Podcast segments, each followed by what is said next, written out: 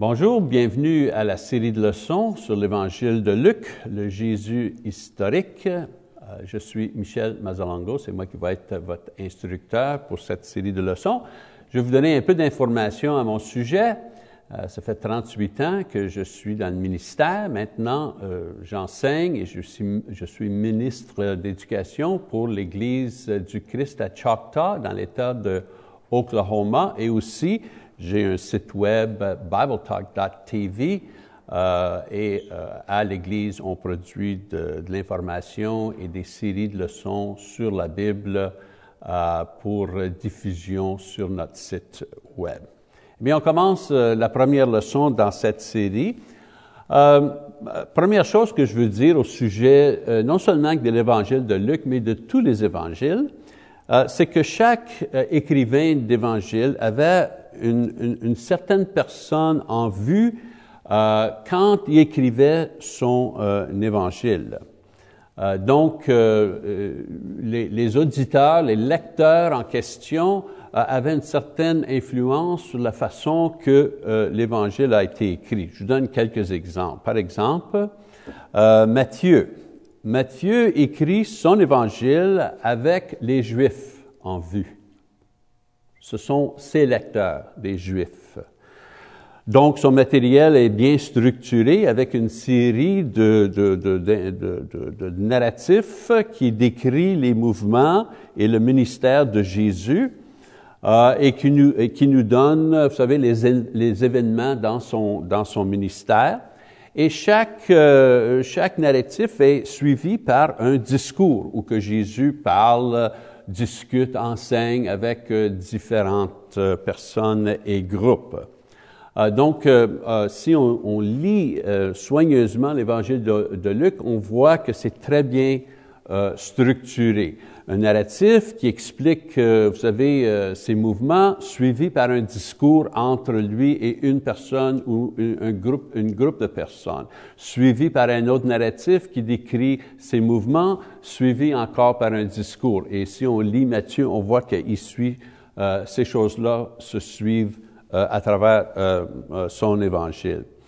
L'évangile de Matthieu est un, une défense un effort euh, pour prouver, selon les Écritures, que Jésus euh, est le Messie euh, dont promis par les prophètes dans l'Ancien Testament. C'est ce qu'il veut faire. Il, il, veut prouver à ses lecteurs que Jésus est vraiment le Messie selon les Écritures. Euh, cet objectif explique pourquoi qu'il supporte les actions et les enseignements et même les miracles de Jésus avec des prophéties dans l'Ancien Testament qui décrivaient ce que le Messie ferait une fois euh, parmi le peuple juif. Matthieu, donc, construit son témoignage oculaire en se servant de l'histoire et les coutumes euh, euh, juive, vous savez, il donne une généalogie et présente ses arguments basés sur l'exaucation des prophéties de Jésus comme euh, le Messie juif. Un autre exemple, Marc. L'évangile de Marc est l'évangile la plus courte parmi les quatre évangiles, a été écrit environ 64-67. l'évangile de Marc euh, a comme but de présenter Jésus comme le divin Fils de Dieu, basé sur ces événements, ces miracles, euh, surtout. Marc, euh, Marc, vous savez, il, il, passe pas beaucoup de temps en donnant de l'information de, background, vous savez, au sujet de Jésus. il donne pas beaucoup de, théologie, de spéculation théologique mais il arrive directement au point qu'il veut faire, même dans la première ligne de son évangile, en présentant Jésus comme le Fils de Dieu. Tout de suite, au début, il a, il a donné aucune preuve, il donne aucune information, il présente Jésus comme le Fils de Dieu dans les premiers versets de son, euh, de son évangile, et il suit cette déclaration avec une, une description de tous les miracles que Jésus a fait. Donc, euh, cette courte, excuse, cette courte et méthode directe de présenter son matériel, c'était une façon qui, était normale, vous savez, euh, qui visait une mentalité romaine. Parce que les Romains, eux, euh, avaient pas de patience pour euh, beaucoup de détails euh, de, euh, à, sujet de, de, de prophétie ou de généalogie juive. Eux, ils voulaient tout simplement les faits, les preuves, toutes ces choses-là présentées dans un, évangile très compact. Donc, cette méthode de présentation de matériel a fait appel à la mentalité romaine. Euh, malgré euh, le fait que l'évangile de Marc est l'évangile la plus courte, 16 chapitres, euh, c'est l'évangile où qu'on a, où qu'on a pris de plus de matériel pour l'évangile de Luc. Luc se sert de 350 versets de l'évangile de Marc. Donc Luc prend 350 versets et ajoute ces versets-là ou décrit ces versets-là dans son évangile.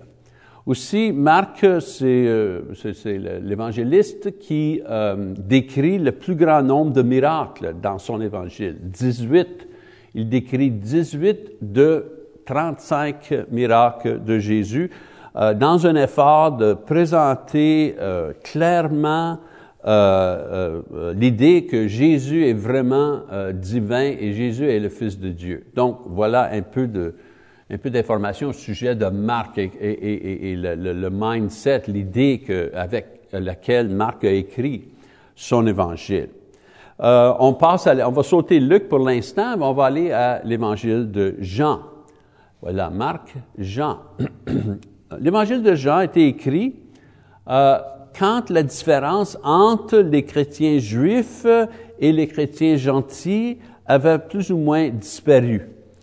Euh, après la destruction de, du temple et de la ville de Jérusalem en 70 après Jésus-Christ. Donc l'évangile de Jean a été écrit après cet événement. Euh, Jean écrit de l'Asie mineure, aujourd'hui qu'on appelle le pays de Turquie, euh, et il y avait beaucoup de fausses doctrines qui circulaient à, à l'époque. Surtout euh, une doctrine fausse qu'on on, faisait référence euh, comme le mot euh, gnosticisme, gnosticisme, gnosticisme. Et cette doctrine lançait un défi au fait du christianisme et essayait de mettre du doute dans, vous savez, dans le cœur des croyants au sujet de la divinité ou l'humanité de Jésus. Euh, dans cette doctrine, on disait que soit Jésus était pas complètement divin ou pas complètement euh, humain. Donc, euh, l'évangile de Jean, une des, des, raisons pour l'écrit de cet évangile, c'était de répondre à cet enseignement de gnosticisme. Et on, essayait de démontrer que Jésus était pleinement divin et pleinement euh, humain en même temps. Euh, euh, les, faux docteurs, eux, euh, disaient que Jésus a reçu cette divinité seulement quand il a été baptisé par Jean et a perdu cette divinité. Son esprit divin a, laissé son corps à la résurrection. Donc, le but de Jean était de démontrer que Jésus était complètement divin, était complètement le Fils de Dieu divin et que le salut était en lui, mais il était aussi complètement humain. Okay?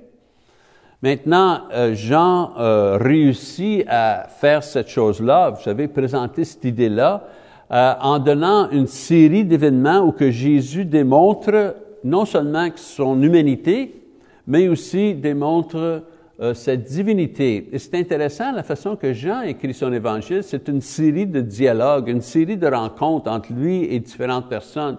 Donc, on voit que Jésus fait quelque chose ou dit quelque chose et on remarque la réaction, soit de croyance ou de ne pas croire euh, de, de, la foule ou de la personne en particulier. Il continue d'écrire un autre scénario, si on veut, que Jésus a une certaine interaction avec des gens, soit il fait un miracle ou il fait un enseignement, et après, Jean décrit, Jean écrit ce que euh, la personne ou la foule euh, décrit la réaction de ces gens-là.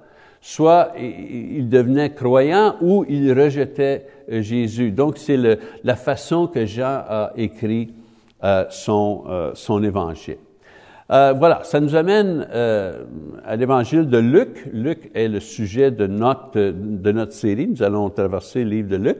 maintenant, Matthieu et Jean euh, comme individuels euh, ont été choisis comme apôtres euh, par Jésus. Et Matthieu et Jean ont témoigné personnellement le baptême, le ministère, la mort et la résurrection et l'ascension au ciel de Jésus. Et ils ont écrit leur témoignage dans, vous savez, dans leur évangile, Matthieu et Jean. Marc Marc a servi comme un, une équipe, un coéquipier euh, avec euh, l'apôtre Paul et Barnabas sur le premier euh, voyage missionnaire, mais on sait qu'il n'a pas complété ce voyage avec eux, il, est retourné chez lui à Jérusalem. après son retour à Jérusalem, on voit qu'il est parti de nouveau avec Barnabas, son cousin, euh, après que Paul a refusé de l'amener euh, avec son équipe missionnaire sur le deuxième voyage missionnaire. Euh, éventuellement, on lit qu'il a été restauré à la, aux bonnes grâces, si on veut, de, de l'apôtre Paul. Euh, et euh, éventuellement, il, il, finit par servir comme, pas écrivain, mais secrétaire pour l'apôtre Paul.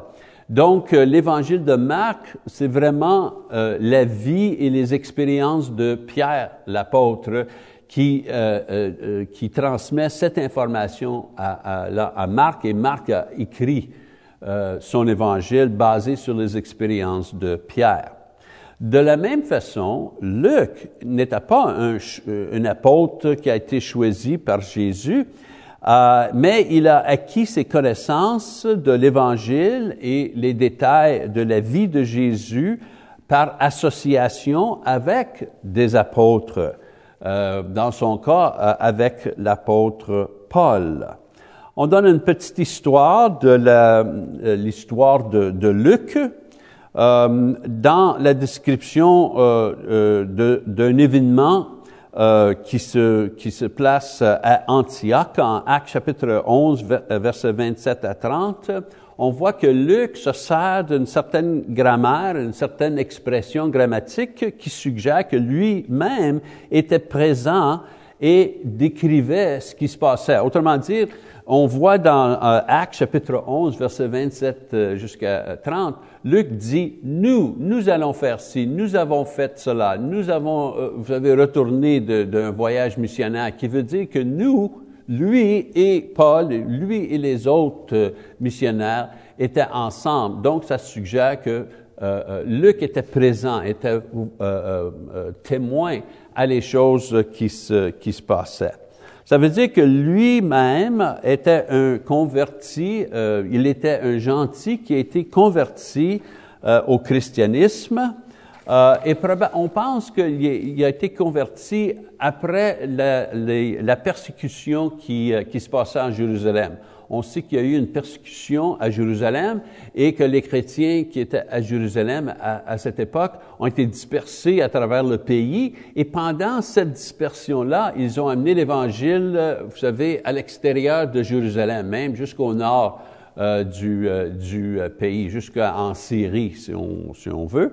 Et euh, on croit que Luc a été converti pendant cette expansion, pendant cette, euh, vous savez, cette dispersion de, chrétiens de Jérusalem. Une des places où l'Église a été établie, c'était à Antioche, où que euh, c'était la ville, la ville où que Luc vivait. On apprend ça dans le livre de Actes, chapitre 11, verset 19.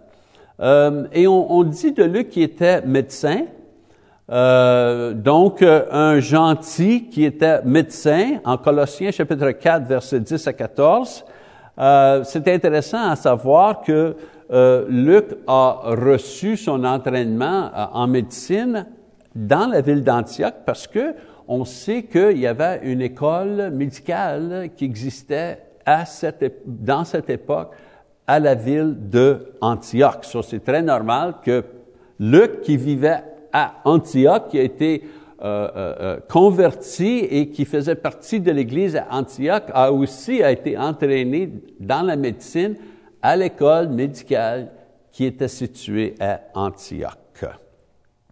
Maintenant, vous savez, si on pense juste pour une seconde, on pense à Luc. Luc était un gentil qui a été converti au christianisme. Mais ça veut dire que Luc, qui a écrit non seulement l'évangile de Luc, mais aussi le livre de Actes, a écrit presque un quart de tout le Nouveau Testament. un quart de tout le Nouveau Testament a été écrit par un gentil qui a été converti au christianisme. Un peu d'informations au sujet de Luc et l'association que Luc avait avec l'apôtre Paul. Donc, on, a dit que Luc était un gentil qui a été converti euh, au christianisme et qui faisait partie de la première église mixte à Antioche. Quand je dis mixte, je veux dire mixte des, Juifs qui ont été convertis au christianisme et des gentils qui ont été euh, convertis au christianisme étaient ensemble dans une seule église à Antioche. Euh, comme je vous ai dit, il a été converti avant que Paul a été recruté par Barnabas euh, pour aller à Antioche et lui et Barnabas ont enseigné à Antioche pendant un an. Euh, on lit cette information-là en Actes chapitre 11, verset 25. Et tous ces événements-là, environ l'année 43 après Jésus-Christ. Ça veut dire que Luc a rencontré Paul l'apôtre Paul, et a reçu l'enseignement de lui et de Barnabas lorsque Paul et Barnabas ont passé un an à l'Église à Antioche pour enseigner euh, le, groupe de chrétiens mixtes qui était là et qui formait l'Église. Maintenant, euh, un peu au sujet du ministère de Luc. Euh, première chose qu'on voit là où que Luc a un ministère avec Paul, euh, euh, on, lit dans Actes chapitre 16 verset 10 où que on dit qu'il était avec Paul à Troas. Et c'est de là que l'apôtre reçoit, vous savez, la vision d'aller prêcher dans la Macédoine pendant son deuxième voyage missionnaire. Euh, environ, dans l'année environ 49 euh, après Jésus-Christ. C'est la première fois qu'on on, réalise que Luc est avec Paul. Pas, sur son premier euh, voyage missionnaire, mais sur son deuxième voyage missionnaire, Luc encore se sert du mot nous. Nous avons fait ceci, nous avons fait cela. Ça veut dire qu'il était présent, il était avec Paul. Vous savez, c'est très normal. Vous savez, c'est très normal. Euh, Luc, il est converti, il était à Antioche, il reçoit de l'enseignement de Paul, il est témoin euh, du premier voyage missionnaire lorsque le Saint-Esprit, en Actes chapitre 13, verset 1, 2, 3, le Saint-Esprit dit à travers les prophètes qu'on doit choisir euh, Barnabas et Paul pour les envoyer sur un voyage missionnaire. Luc est, témoin de ces choses-là, a reçu de l'instruction à ces choses-là. Donc, vous savez, ils reviennent de leur premier voyage missionnaire. C'est très normal de, penser que Luc veut aller. Luc est zélé. Luc, c'est un homme appelé par Dieu qui veut aller avec Paul. Et là, sur le deuxième voyage missionnaire, on voit que, euh, vous savez, il commence à faire référence que lui était présent avec Paul à Troas. Right? So, on voit que Luc est là à Troas, euh, sur le deuxième voyage missionnaire. Il est aussi présent et il rend un ministre à Paul pendant son emprisonnement en Césarée, après son retour de euh, son troisième voyage missionnaire, euh, lorsqu'il arrive à Jérusalem. On sait l'histoire, vous savez, Paul est, pris dans une, émeute au temple et on l'arrête, on le met en prison euh, et on l'amène devant le conseil juif et vous savez, tout continue l'emprisonnement de, Paul. Si on lit le, le livre d'Actes, on voit tous les événements qui sont, vous savez, qui sont passés là. Mais le point que je veux faire, c'est que Luc était là, lui, pendant l'emprisonnement de Paul. Luc, euh, vous savez, rendait un ministère à Paul, prenait soin de lui pendant cette, euh, cette époque. Aussi, euh, euh, Luc accompagne Paul sur, euh, sur son voyage à Rome, parce que Paul voulait euh, plaider sa cause devant euh, César et on l'envoie à Rome, mais il n'était pas seul, il était avec, euh, avec Luc. et on lit, vous savez, l'information à ce sujet en Actes chapitre 27. Le voyage de Paul à Rome se passe environ 60 jusqu'à 62 après Jésus-Christ. Et on voit que Luc reste avec lui euh, pendant euh, la première emprisonnement de, de, de, de, Paul à Rome. Ça veut dire que Paul était en prison et Luc était là pour le visiter, pour l'encourager, pour amener la, la, nourriture, des lettres, ces choses-là. Il rendait un ministère à Paul. On sait aussi que Luc accompagne Paul euh, sur son voyage à Rome, comme je vous ai dit, et Paul mentionne Luc une dernière fois en 2 Timothée chapitre 4 verset 11 pendant sa deuxième emprisonnement lorsqu'il attend son exécution à Rome. Euh, et à la fin, c'est Luc qui reste, le dernier qui reste avec Paul et qui est témoin à son exécution à Rome, environ 66, euh, l'année 66 après, euh, après Jésus-Christ. Eh bien, euh, ce, c'est un peu de background. Je veux juste vous donner un peu de background là, sur, euh, sur, sur, la vie de Paul et ses activités, euh, pas de Paul, mais de Luc, et ses activités, et comment qui vous savez, quand il a fait la connexion avec Paul, son travail. Maintenant, je voudrais juste euh, vous donner un peu d'informations au sujet de l'évangile de Luc. Maintenant, Luc avait beaucoup de ressources de, première main euh, euh, avec, avec il a, il a préparé son, son évangile. Comme un membre de l'Église à Antioche, euh, Luc a été immergé dans euh, l'enseignement de, Pierre et de Paul pendant le premier siècle et euh, immergé dans l'enseignement de Barnabas. Donc, il a été enseigné par deux ou trois, au moins deux apôtres et un disciple des apôtres. Donc, il y avait une information, il y avait, vous savez, il y avait accès à, une ressource d'information très riche avec lequel il a préparé son, son évangile. On sait aussi qu'il a été enseigné par Paul pendant un an, et il a aussi accompagné euh, euh, l'apôtre Paul euh, sur plusieurs voyages missionnaires. Et oublie pas, là, le temps que Paul prêchait aux gentils ou prêchait dans les synagogues en Éphèse, vous savez, en, Grèce, toutes ces places-là, Luc était avec Paul. Luc, lui, il écoutait ces évangiles, euh, pas l'évangile, il écoutait les, la, la prédication et l'enseignement de Paul. Quand Paul faisait un miracle, Luc était là, il était témoin au miracle. Euh, il était témoin à la vie, euh, de la vie sainte et pure de l'apôtre Paul. Encore une autre ressource très riche, très importante, une ressource inspirée euh, qui, qui, dans le, que, que, que, Luc a pris et, se, et, s'est servi de cette ressource pour écrire euh, son évangile.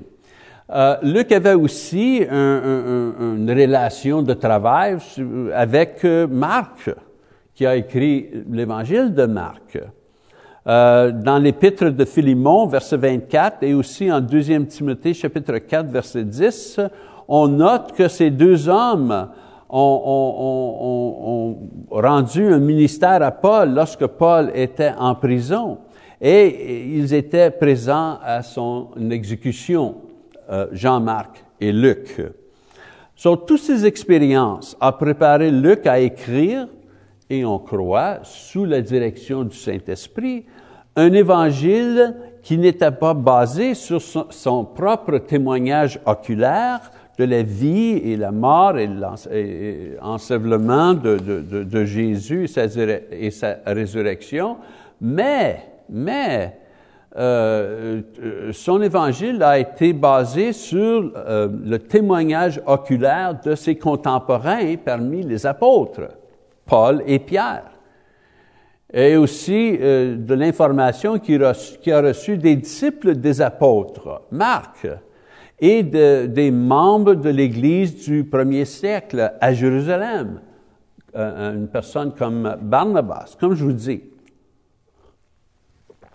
Luc avait accès à des sources, des sources primaires d'information des sources inspirées d'informations. Il, il, il, était de la même génération. Donc, il avait accès à toutes ces sources-là euh, euh, pour, pour écrire euh, son, son évangile.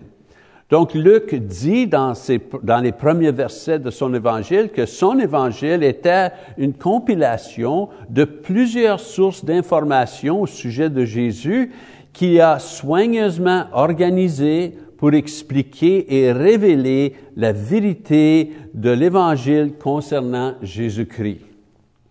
Maintenant, euh, des dates, certaines dates pour les, les évangiles.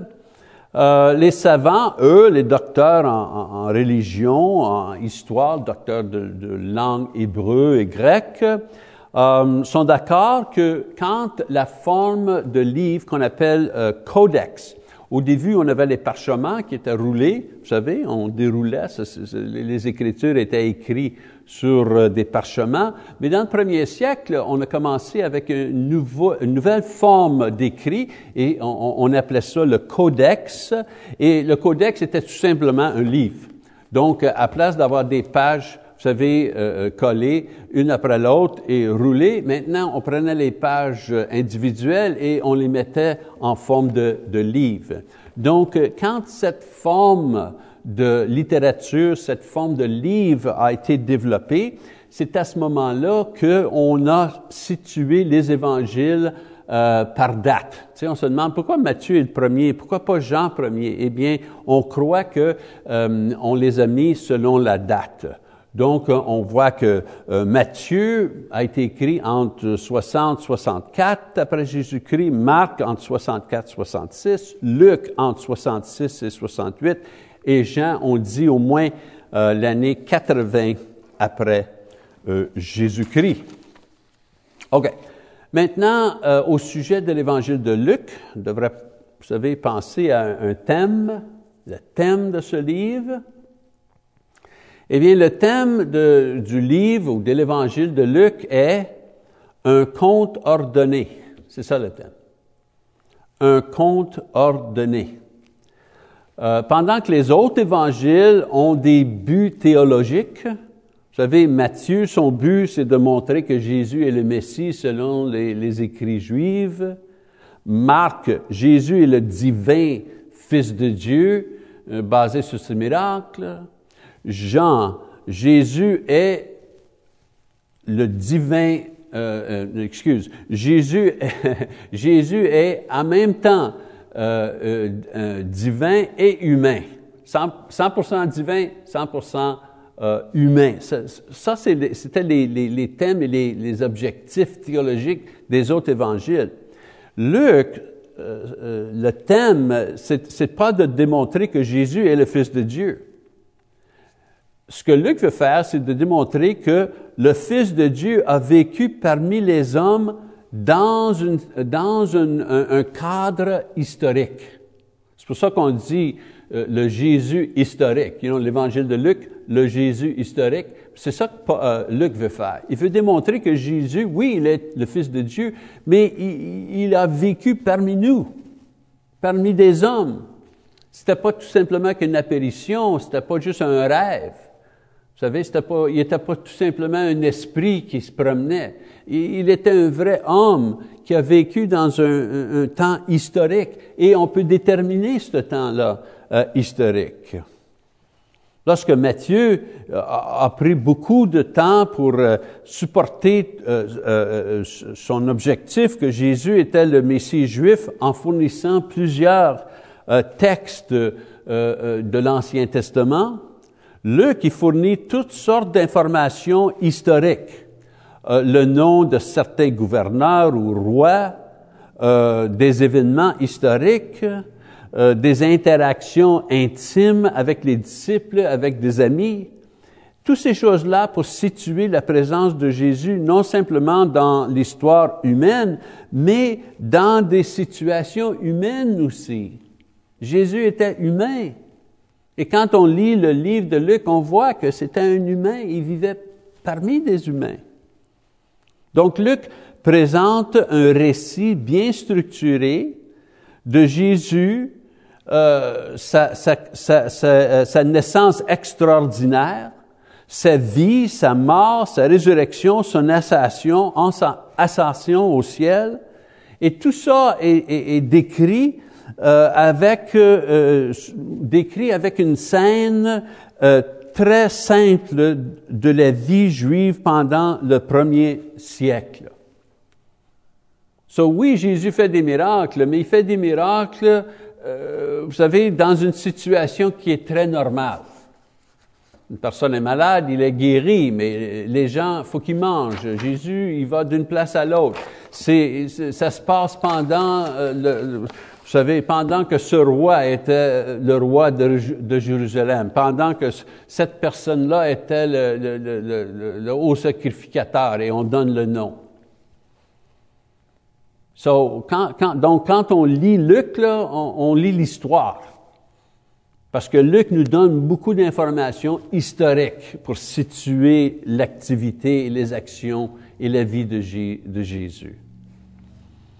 Maintenant, euh, R. Zelensky, dans son commentaire, nous fournit un contour très simple euh, euh, pour euh, l'évangile de Luc. Voici un, aperçu de ce livre. Si on veut, vous savez, mettre un, mettre un bloc, qu'est-ce qui se passe? Première partie, c'est le début, le commencement, chapitre 1, verset 1 jusqu'à chapitre 3, verset 38. Deuxième section, Jésus en Galilée, chapitre 4, verset 1 jusqu'à chapitre 9, verset 50. Troisième section, Jésus face à Jérusalem, chapitre 9, verset 51, jusqu'à euh, chapitre 18, verset 30. Numéro 4, quatrième section, Jésus entre à Jérusalem, chapitre 18, verset 31, jusqu'à 21, 38. Et l'accomplissement, chapitre 22, verset 1, jusqu'à 24, verset 53. Donc, euh, euh, ceci est la façon que euh, l'évangile de Luc est organisé n'est pas organisé selon des idées théologiques. Son évangile est organisé basé sur ses mouvements. ses mouvements historiques. Donc, on a l'histoire du commencement de son ministère. Euh, euh, pardon, pas le commencement de son ministère, mais le commencement de sa vie. Right. Et après ça, oh, le commencement de son ministère dans le nord, en Galilée. C'est géographique. Après ça, euh, euh, euh, les, événements qui se passent lorsque Jésus va, de Galilée jusqu'à Jérusalem. Et les événements qui, vous savez, qui arrivent pendant ce voyage, pendant, vous savez, le temps qui passe dans le nord et dans le sud. Quatrième partie, les événements qui arrivent pendant que Jésus est prêt à entrer, faire son, son arrivée et son entrée à Jérusalem. Et la dernière partie, l'accomplissement. Bien, on dit l'accomplissement, l'accomplissement de son ministère. Bien, l'accomplissement de son ministère, bien, c'est la croix et la résurrection. Donc, euh, une, organisation, très simple, cinq sections que nous allons étudier euh, dans, notre, dans notre cours. Donc, Luc commence avec un compte euh, étape par étape de la vie de Jésus qui euh, nous donne des signes, des événements qui, qui, qui, euh, qui sont, euh, qui, sont avant sa naissance. Il suit avec un, un, un, compte précis, historique de son ministère qui, qui nous amène jusqu'à sa mort sur la croix, sa résurrection et plusieurs descriptions de ses interactions avec ses disciples après sa résurrection et qui finit avec une description de son ascension euh, et un bref euh, épilogue selon les épîtres après que Jésus est retourné au ciel. Et tout ceci dans un narratif très simple qui aide le lecteur à imaginer le divin Fils de Dieu qui vivait actuellement parmi euh, du monde ordinaire euh, dans un temps particulier euh, historique. Vous savez, on lit Luc et on, on, peut imaginer Jésus, vous savez, dans sa vie jour à jour. Et c'est le but de Luc. Il veut nous montrer, il veut nous donner un peu l'expérience des gens ordinaires qui faisaient face au Fils de Dieu qui étaient dans leur vie, dans leur vie quotidienne. Et c'est ça le but. C'est ça l'émotion, je pense, que, Luc veut, vous savez, donner à ses, lecteurs. Maintenant, cette série sur euh, l'Évangile de Luc a 13 sections. Euh, Aujourd'hui, là, euh, on fait la première section de cette première leçon. Il faut, faut, réaliser que l'évangile de Luc, c'est la deuxième plus longue évangile. Il y a 24 chapitres dans l'évangile de Luc. Matthieu a 28. Mais Luc, c'est quand même long, il y a 20, 24 chapitres. Donc, on n'a pas le temps d'approfondir chaque mot, chaque ligne, chaque enseignement que Jésus euh, que Luc inclut dans son, dans son évangile, parce qu'on serait ici, il euh, faudrait faire 50 leçons. On n'a pas le temps de faire ça. Donc, ce que je vais essayer de faire, c'est d'aborder toutes les choses que Luc inclut dans son évangile. Donc, on ne pas des, événements. Mais j'approfondirai pas mes, mes, mes commentaires sur chaque événement, chaque ligne. Nous allons porter une attention spéciale à les choses, les événements et les enseignements et les miracles, vous savez, qui sont seulement dans l'évangile de Luc, mais pas dans les autres évangiles. Parce que je vous ai dit, Luc, vous savez, il a pris, il y a plusieurs sources, il a pris toutes ces sources pour produire son évangile. Donc, il, a pris beaucoup d'informations de, l'évangile de Marc et informations de, de, personnes. Donc, nous allons concentrer seulement, ben, pas juste seulement, euh, nous allons euh, euh, concentrer surtout sur les événements et les enseignements qu'on trouve seulement dans l'évangile de Luc et non dans Marc ou Matthieu. De cette façon, nous allons quand même traverser tout l'évangile, les 24 chapitres, section par section, nous allons faire peut-être des, des euh, commentaires sur certaines choses qu'on peut trouver ailleurs, mais nous allons approfondir les choses qui se trouvent seulement en Luc et des fois des choses qui se trouvent seulement en Luc et peut-être une autre source. Okay? On espère, avec cette approche, que nous allons couvrir tout l'évangile de Luc euh, et avec une emphase spéciale sur la contribution unique que Luc nous donne dans son évangile. Et tout ça fait en euh, 13 sections. Maintenant, je vous donne un, un petit devoir pour l'instant. Essayez de lire. Je voudrais que, avant de commencer la, la, deuxième leçon, que vous lisiez Luc chapitre 1, verset 1, jusqu'à Luc chapitre 3, verset 38, et lire plusieurs fois. Parce que quand nous allons commencer euh, le texte dans la prochaine leçon, cette fois ici, c'était tout simplement l'introduction, mais la prochaine leçon, on va faire la première, euh, vous savez, la première leçon que nous allons euh, toucher le texte. Moi, euh, je n'aurai pas le temps de lire tous les passages entre chapitre 1, verset 1 jusqu'à 3, verset 38. Donc, je veux que euh, les étudiants lisent ces passages-là. Euh, et ça va m'assurer que quand je fais un commentaire sur un, certain passage, même si je le lis pas dans la classe, je peux m'assurer que vous, les étudiants, vous avez lu ces choses-là avant et vous êtes familier avec, euh, avec le passage même. Eh bien, c'est tout pour notre euh, prochaine, euh, pour cette leçon ici, la première leçon. Euh, je prie que Dieu vous bénisse et puis on se revoit à, à, leçon numéro 2. Merci.